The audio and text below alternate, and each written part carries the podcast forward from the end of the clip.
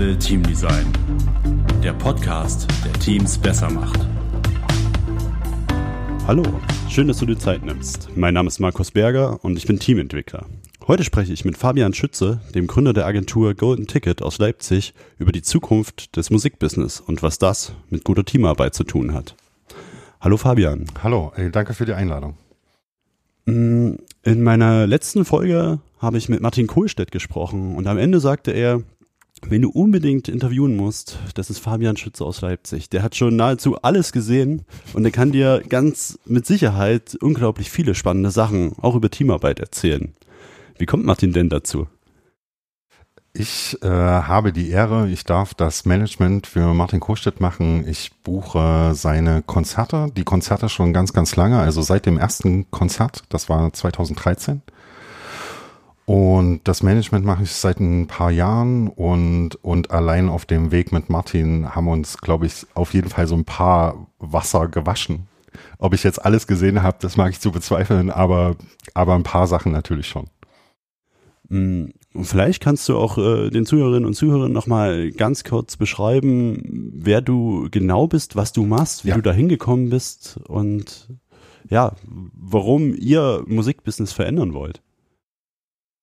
Ähm, ich bin im, im schönen Thüringen aufgewachsen, in Jena, da, da bin ich groß geworden und aber gleich nach dem Abi nach Leipzig gegangen. Ich habe zu der Zeit als Teenager schon in Bands gespielt mit meinen Freunden und das hat sich dann einfach so ein bisschen weiterentwickelt und wir kamen irgendwann an den Punkt, dass wir ähm, halt mehr mehr wollten als das und da ist dann eine, so ein kleines Kreativkollektiv draus entstanden und zehn, zwölf Jahre später ist das jetzt eine kleine Agentur.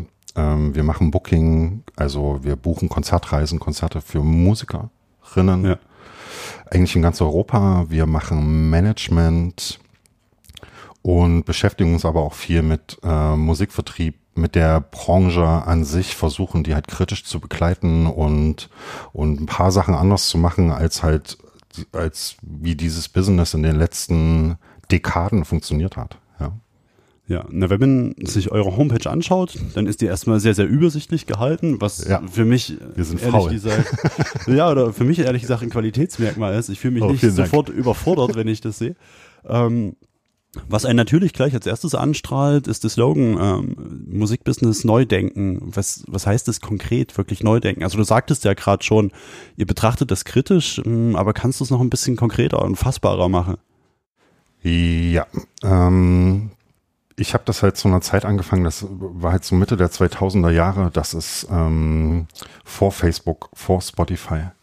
Wir haben also eigentlich mit, mit Firmengründungen irgendwie so den iTunes Download Store Lounge mitgenommen, MySpace und solche Sachen. Ja. Ähm, und äh, haben das damals natürlich nicht gewusst, aber haben eigentlich das angefangen in, am Startpunkt der Disruption der ganzen Branche und dem Shift ins Digitale. Und das kam uns natürlich zu, zugute, weil als Facebook dann in Deutschland gelauncht hat, waren wir halt die Ersten, die da drauf waren. Als Spotify kam, waren wir die Ersten mit, die da angeliefert haben. Und ich glaube, das kommt uns halt heute noch zugute, dass wir halt schon mal nur aufgrund der Technologien und des Wandels in der Branche mit einem anderen Mindset da reingegangen sind und da halt auch früh die Chance drin gesehen haben und nicht wie die, die schon 20 Jahre vorher Geschäft gemacht haben, die Gefahr und, und, und die einbrechenden Umsätze. Ich glaube, das hat uns ähm, und hilft mir auch heute noch, dass ich immer noch so, dass wir versuchen, da furchtlos ranzugehen und halt das die Chancen in Spotify zu sehen und nicht, nicht die einbrechenden CD-Verkäufe, die da auch dranhängen gleichzeitig. Und, und wir haben halt auch gemerkt und merken das auch heute noch, wenn wir mit wenn wir uns die Branche angucken, von anderen Deals hören, mit etablierten Partnern sprechen, dass halt dass die Musikbranche für den Menschen jetzt nicht das gesündeste Arbeitsumfeld ist. Ja, also da wird halt natürlich auch mit Kreativ und Kreativität und mit Menschen auch erstmal umgegangen wie mit einer Ware, auf mhm. die man Deals macht und man macht dort Deals, die halt auch natürlich vorrangig der Gesundheit der dann eigenen Firma irgendwie dienen. Also so funktioniert ja das Business, die Shares, wie dort Geld und Umsatz aufgeteilt wird. Und auf der anderen Seite dann Verantwortung ist halt, ähm, ist halt ungesund. Und da wollten wir von Anfang an ran. Mhm. Es gibt dort halt einfach Mechaniken, die und, und Spreads und Shares, wie halt, wie wird ein Labelerlös aufgeteilt, was ist eine Booking-Fee, was ist eine Management-Fee, die gibt's halt seit 30 Jahren, aber die sind nicht richtig. Nur deswegen, weil es die seit 30 Jahren gibt. Und da wollen wir halt ran, einfach mehr mit einem DIY, mit einer Künstlerperspektive, mit einem unabhängigen Mindset, halt Win-Wins für alle schaffen. Und das halt auch sofort über harte Fakten und nicht über wir, wir sprechen nur drüber. Ja, das ist natürlich ein Schritt, äh, ja, den man auch erstmal gehen muss, weil das könnte ich mir zumindest vorstellen, hat ja auf der anderen Seite auch für euch wirtschaftliche Auswirkungen, kurzfristig vielleicht, die, dass ihr einfach weniger Erlös habt, aber wenn ich dich richtig verstehe, seht ihr das über einen längeren Zeithorizont und versucht da vielleicht auch so eine Marktmodellierung zu machen? Ähm, ja, natürlich. Also gerade das große Geschäft in der Musikbranche ist natürlich auf schnellen Erfolg ausgelegt. Das sind ähm, die drei großen Firmen, die es da gibt, Warner, Universal, Sony. Das sind börsennotierte Konzerne, die denken in Quartalen, die denken in Chartplatzierungen, in Streaming-Umsatz und zwar kurzfristig. Wir, wenn wir Management für so ein Projekt wie Martin Kohlstedt machen, dann gucken wir uns das ganz anders an. Also da steht einfach die Grundüberlegung, haben wir hier in, auch in zehn Jahren, in 20 Jahren noch eine integre Karriere, einen integren Künstler, der sich nie verbogen hat und der dann aber immer noch von seiner Musik leben kann. Weil mal in, in einem Jahr eine Million Euro Umsatz zu machen, dafür muss man nur genug Gas geben. Ja, aber um eine Karriere über 20 Jahre zu halten und noch zu stabilisieren und auch immer ähm, mit den Fans auf hohem Niveau zu kommunizieren, hochwertigste Inhalte zu machen, das schafft man nicht, wenn man, wenn man mal schnell den Umsatz steigert. Jetzt seid ihr ja trotzdem erstmal eine relativ kleine Agentur. Ja. Wie viele Mitarbeiter hast du? Wie viel seid ihr? Ich habe vier festangestellte Mitarbeiter. Dazu kommt natürlich in diesen Kreativbranchen nochmal so ein, der nächste Zwiebelring. Ja ähm, so einen Pool, tolle Leute, Freelancer, Grafikagenturen, Filmleute, ähm, die dann an einzelnen Projekten monateweise mitarbeiten für diese Projekte in die Teams reinkommen. Im Kern vier Angestellte, immer wieder Praktikant, Praktikantin, das ist so der Kern. Was ist denn dein Verständnis von wirklich guter und auch nachhaltiger Teamarbeit? Was macht denn für dich wirklich gute Teamarbeit, speziell auch im Kontext der Musikindustrie aus? Also Augenhöhe gehört mit dazu. Das ähm, ist mir wichtig. Wir das hat man sich ja eigentlich eher so von den Skandinaviern oder den Amerikanern abgeguckt, dass man auch erstmal auch in jedes Meeting und in jedes Meeting mit dem Mitarbeiter und genauso halt auch mit vielleicht Partnern, die vielleicht theoretisch in der Hierarchie viel weiter oben stehen, wie hochrangige Mitarbeiter von großen Unternehmen, mit denen man arbeitet, halt auch erstmal reinzugehen und zu sagen, hallo, ich bin Fabian, wie heißt du? Ja.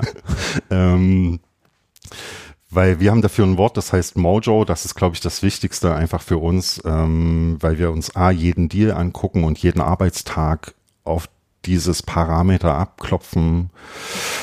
Haben hier alle Lust an dem, was sie tun? Kommen sie gerne hierher oder machen sie halt gerne gerade im Homeoffice ihre, ihre Videocalls und Sessions? Halten sie das für sinnhaft, was sie gerade tun? Ja. Ähm, ist hier Spirit drin, weil das ist dann, glaube ich, halt auch so ein Fußballmannschaftsding. Die können halt technisch alle hervorragend sein und Ahnung haben von dem, was sie tun. Wenn halt der Spirit und die gemeinsame Mission und das Mojo, das einander verstehen, das auf Welle sein nicht da ist, dann wird das kein guter Deal, dann wird das kein guter Mitarbeiter, kein guter Arbeitstag. Ähm, das ist einfach zentral, ja. Und erst danach gucken wir, okay, schaffen wir hier unsere Tagesziele?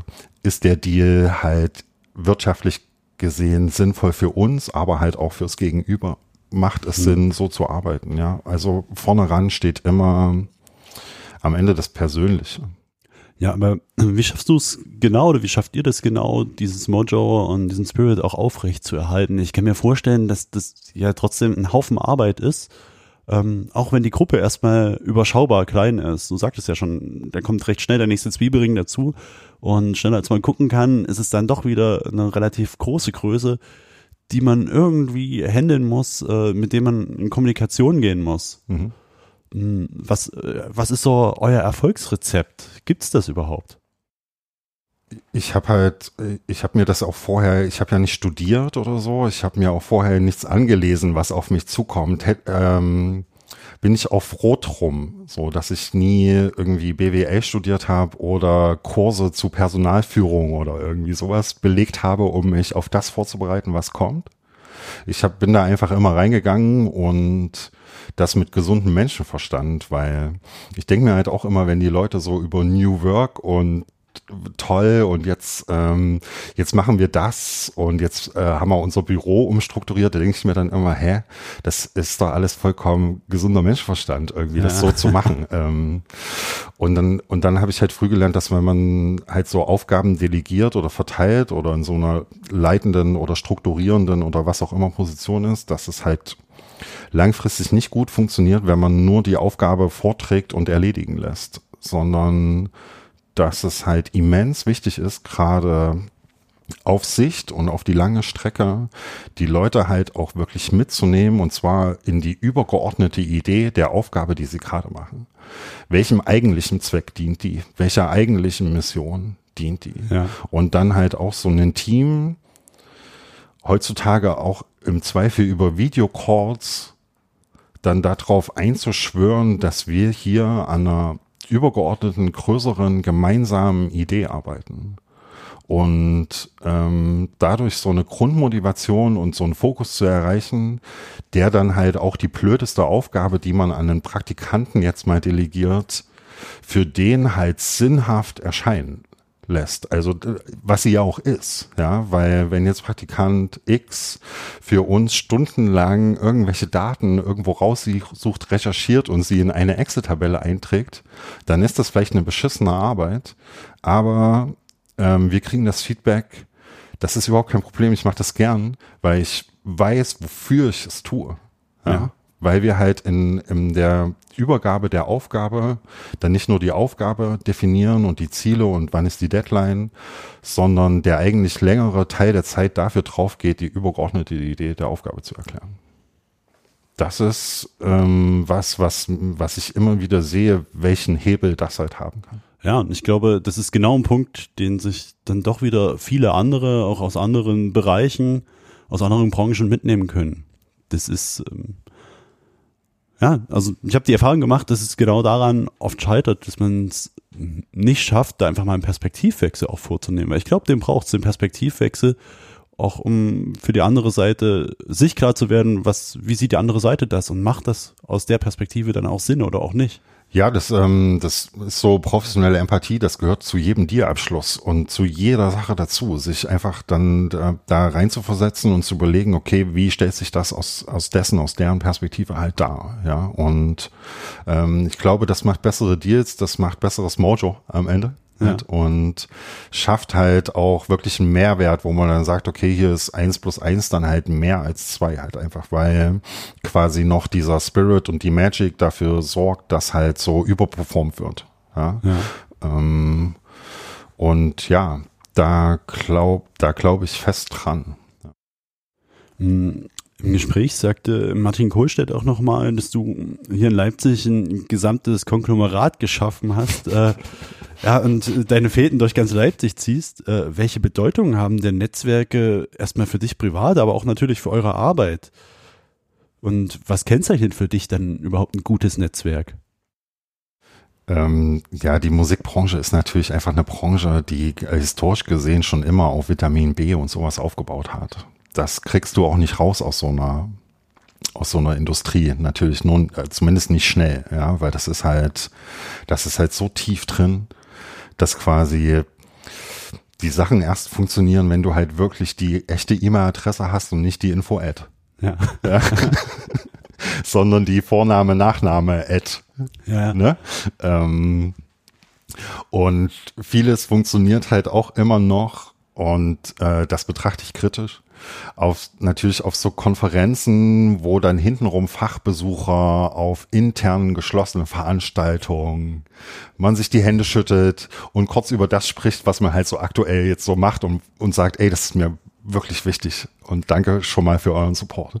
Ja. Ähm, und das sind dann natürlich Zirkel, wo dann eigentlich der, sag ich mal, der die Masse an Bands, an Projekten komplett von abgeschnitten ist auf eine Art. Und ähm, insofern ist natürlich das Netzwerken in der Musikindustrie wahrscheinlich noch mal viel wichtiger als in anderen Branchen, weil es oftmals halt nicht darum geht, jetzt das bessere Produkt oder einfach auf einem freien Markt irgendwas anzubieten und zu verkaufen, sondern es geht darum, bestimmte Gatekeeper und Multiplikatoren und Leute, die die Hebel haben, dazu zu bringen, ihre Hebel dann einzusetzen.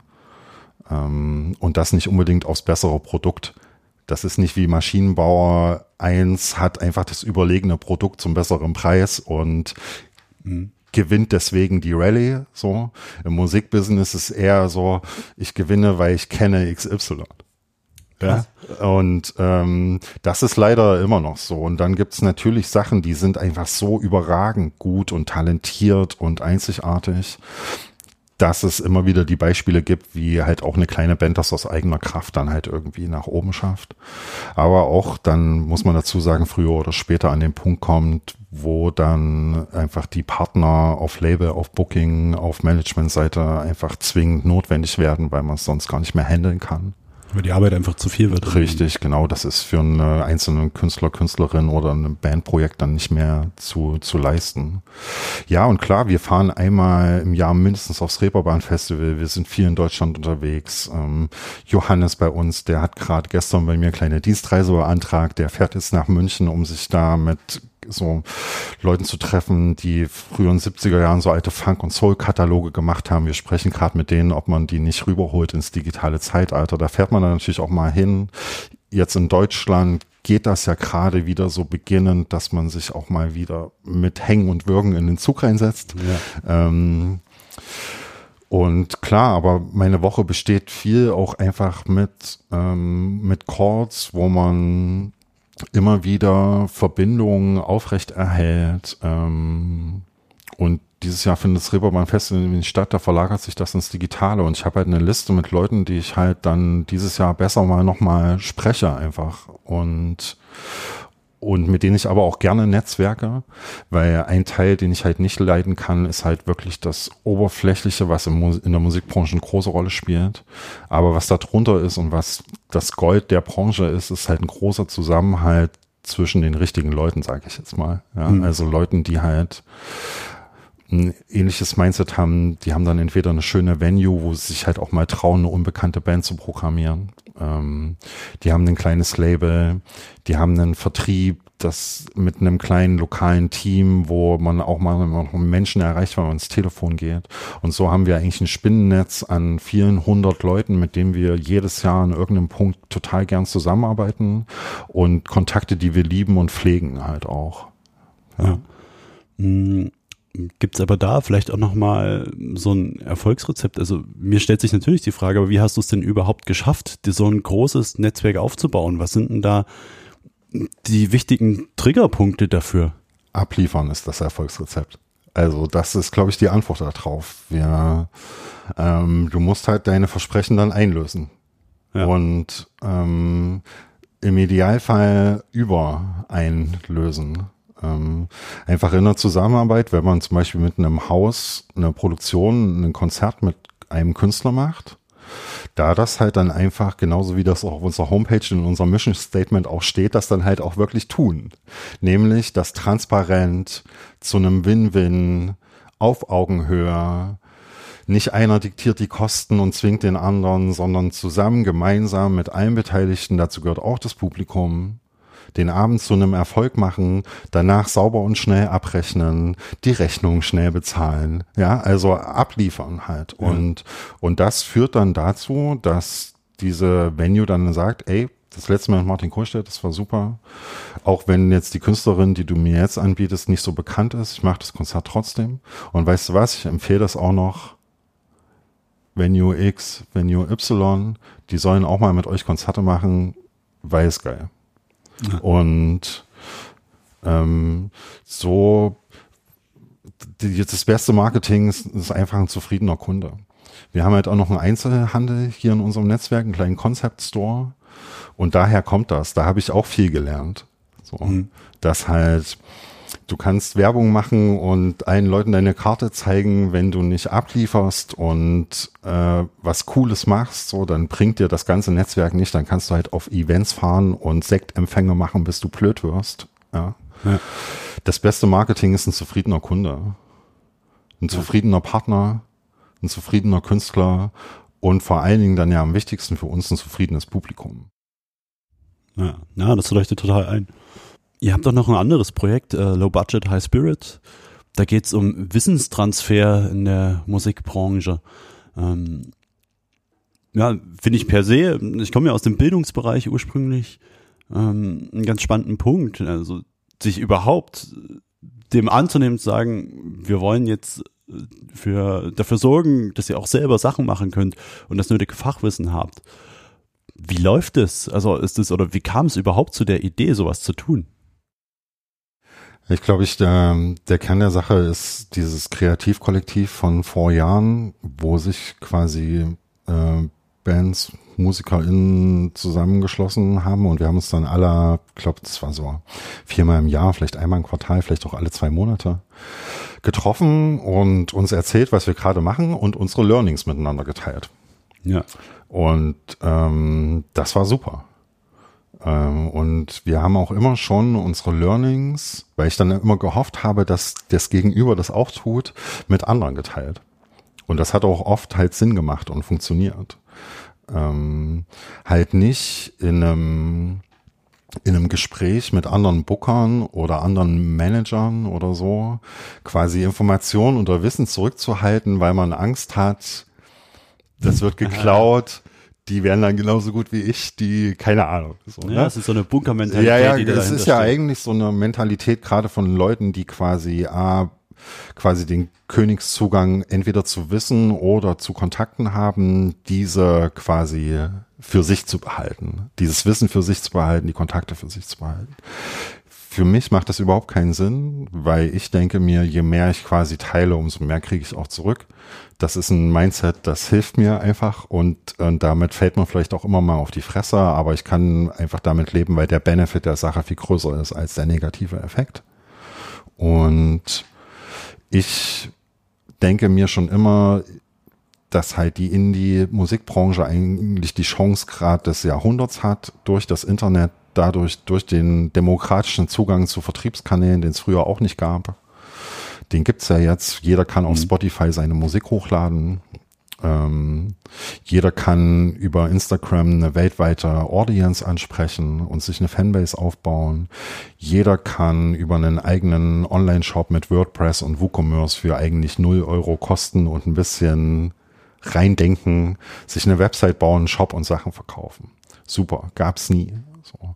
Aber wir haben halt schon massiv den Eindruck, dass all diese Tools, die da halt liegen und mit denen es halt auch möglich wäre, die Branche zu ändern, die großen Majors endlich mal so ein bisschen anzugreifen und den Marktanteile zu nehmen, halt nicht ausreichend genutzt werden. Das liegt auch einfach an der Komplexität natürlich. Ne? Es ist klar, es ist nicht einfach, sich in einen Facebook-Werbeanzeigenmanager reinzudenken und das zu durchsteigen. Hm. Aber ich denke halt, dass halt, es gibt so Basics im Marketing, es gibt Basics und Handwerkszeug im Vertrieb, äh, Wissen, zu dem jeder Zugang haben sollte. Ob die Leute es dann nutzen, ich, ich würde die halt gerne dazu pushen, das zu tun. So.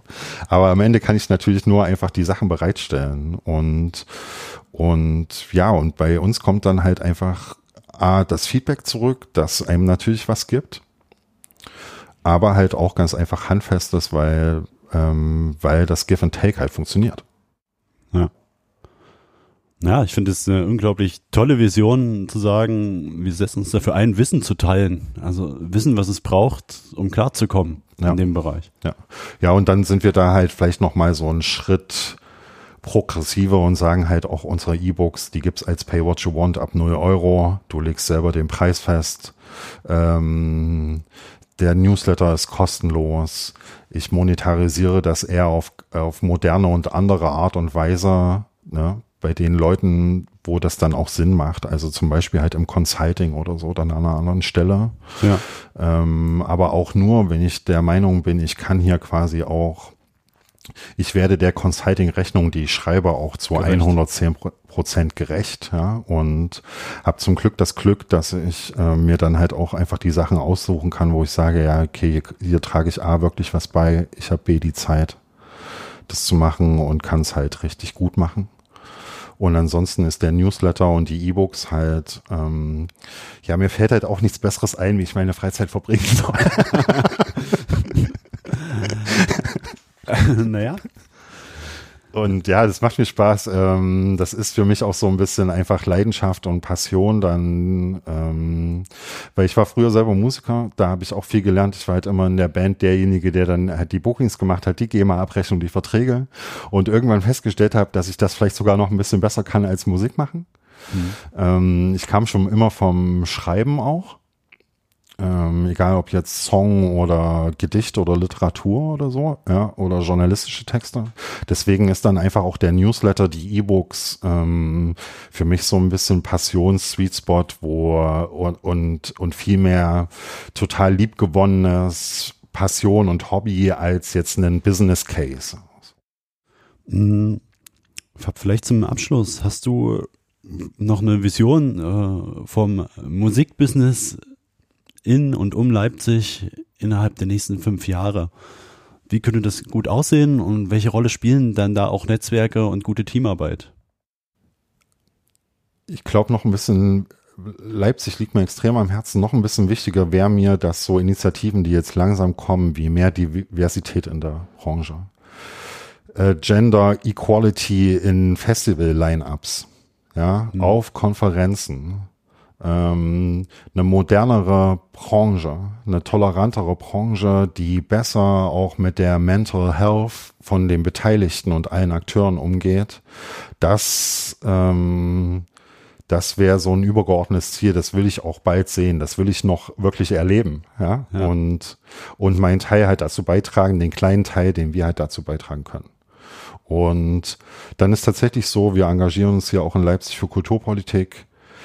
Wir versuchen hier Sachen zu etablieren und und ich sage ganz bewusst, leider ist es so, dass ich mit den fünf Leuten, die wir hier sind, fast schon, also mit Sicherheit einer der zehn größten Player bin in der Musikbranche in Leipzig und Umland, wenn nicht sogar in Mitteldeutschland. Hm.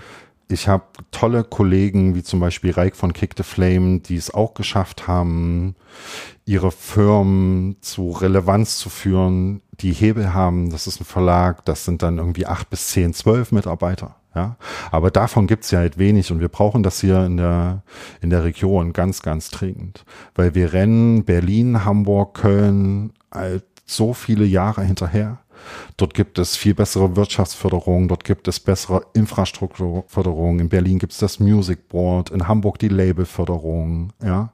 Und diese Städte geben einfach, die haben einfach gelernt, dass das hier eine Industrie ist, mit der man dann auch am Ende Steuern halt einfach verdient und sein Geld wieder sieht, ja.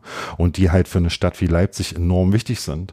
Weil Stadtmarketing kann sich halt tausendmal Creative City draufschreiben und wie toll das hier alles ist. Am Ende ist die andere Seite der Medaille halt, prekär, schlecht bezahlte Jobs, keine Infrastruktur in der Kreativbranche, ja, kein Support von irgendwem. Und ähm, das muss sich halt ändern. Das, sonst, sonst kommt das hier auch nicht voran. Dann wächst die Stadt einfach immer weiter und dann bleibt das hier vielleicht auch immer noch billiger als in München. Aber wenn es halt nicht geschafft wird, hier Arbeitsplätze zu schaffen, dann ist das für die Katze. Und denkst du, dass äh, Netzwerke da per se ein Hebel sein können, um so eine Ziele zu erreichen? Ja, natürlich. Wir merken jetzt schon, wie man halt, ist halt was anderes als vor 15 Jahren. Das ist ja auch das Lustige. Da waren wir halt hier die, die prekären Künstlerkollektivgründer. Wir haben uns ja auch dann nach einem Jahr gefreut, wenn unsere Einnahmenüberschussrechnung am Ende so bei plus 25 Euro war. Und wie ich, wir merken, oder ich merke das jetzt schon, auch so Leute, die dann hier in, in den Ausschüssen für Kultur, Förderung, Kulturpolitik dann sitzen, wie man so ein bisschen ernst genommen wird. Man hat jetzt halt Festanstellungen, man, ah, okay, in der IHK kennt man mich. ähm, und klar, ich glaube, das ist dann halt, ähm, das sind dann nochmal die Netzwerke, wenn man da halt wirklich was ändern will, klar, dann musst du ja halt zu Burkhard Jung, zum Oberbürgermeister hingehen und ins Wirtschaftsamt und da dann vielleicht mal auch aufs eine oder andere Event gehen. Aber da sage ich ehrlich, habe ich halt eher nicht so Lust drauf, natürlich. Ne? Das ist dann eine Art von Netzwerken, wo ich dann denke, puh, da, da mache ich lieber echte Arbeit. Also da äh, organisiere ich dann lieber die Martin Kostedt Tour als ähm, als mit der mit der Lokalpolitik auf auf halt einem Sektempfang von der SPD zu stehen. Okay.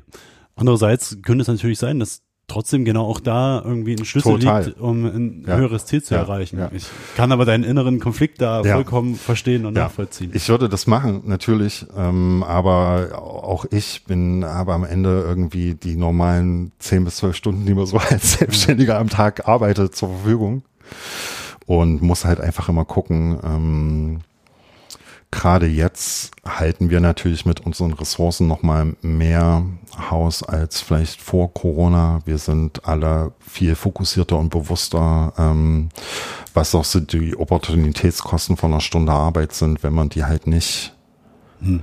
Nicht im Büro verbringt und äh, so seine To-Do abarbeitet, sondern äh, irgendwo rumsteht und halt nicht gleich einen Effekt davon sieht. Das ist halt gerade auch einfach schwierig. Ja. Ähm, wir haben hier schon gerade in der Branche schon enorme Herausforderungen jetzt schon und zukünftig noch viel mehr durch Covid-19. Das wird sich lange ziehen. Und am Ende bin ich erstmal froh, wenn ich in einem Jahr noch genauso viele Angestellte habe wie jetzt. Dann äh, mache ich schon drei X. Weil ich einfach weiß und abstrahieren kann, was in den nächsten 12, 18 Monaten auf diese Branche noch zukommt. Okay. Hm, ganz zum Abschluss. Gibt es jemanden, den du gerne in diesem Podcast nochmal hören würdest, der vielleicht auch aus deiner Perspektive noch was ganz Spannendes zum Thema Team- und Netzwerkarbeit sagen kann? Oder gerne auch dir was sagen kann? Ähm, ich kenne auf jeden Fall so ein paar Leute, die ich einfach, die so, die auch alle kennen und die dann so, wo ich weiß, ey, das sind brillante Netzwerke an der Musikbranche. Da gibt's einen Philipp Scholz halt dir, den, den schicke ich dir mal in Kontakt, ähm, der managt ähm, sehr frische, jetzt junge, aufstrebende Themen, sehr, sehr erfolgreich. Ähm, ist ein, also da würde ich sagen, dem sein Hauptberuf ist Netzwerker. Weil Spannend. wenn man jemanden, wenn man, ich, ich, wenn ich irgendeinen Kontakt, egal wo, eigentlich in, zumindest in Deutschland in der Musikbranche brauche, ich rufe Philipp an, weil der schickt mir den dann einfach fünf Minuten später und ich weiß nicht, warum er all diese Menschen kennt und wo und wo er die getroffen hat und so. Ähm, aber ja, den, den empfehle ich dir gern. Der, der schnackt auf jeden Fall. Der kann schnacken, das ist gut für einen Podcast und das ist natürlich auch essentiell fürs Netzwerk. Tausend Dank für das spannende Interview. Ähm, ich glaube, da können sich viele andere was draus mitnehmen und das ist der Sinn der Sache. Auch hier geht es darum, Wissen zu teilen. Cool. Danke für deine Zeit. Keine Ursache. Es hat mir sehr viel Spaß gemacht. Bis bald. Bis Tschüss. Bald. Tschüss.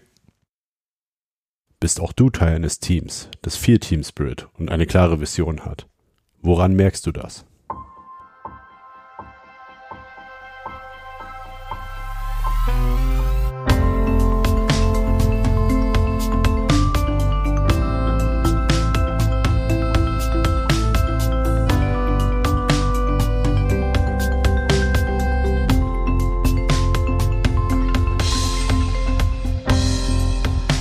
Next Level Team Design.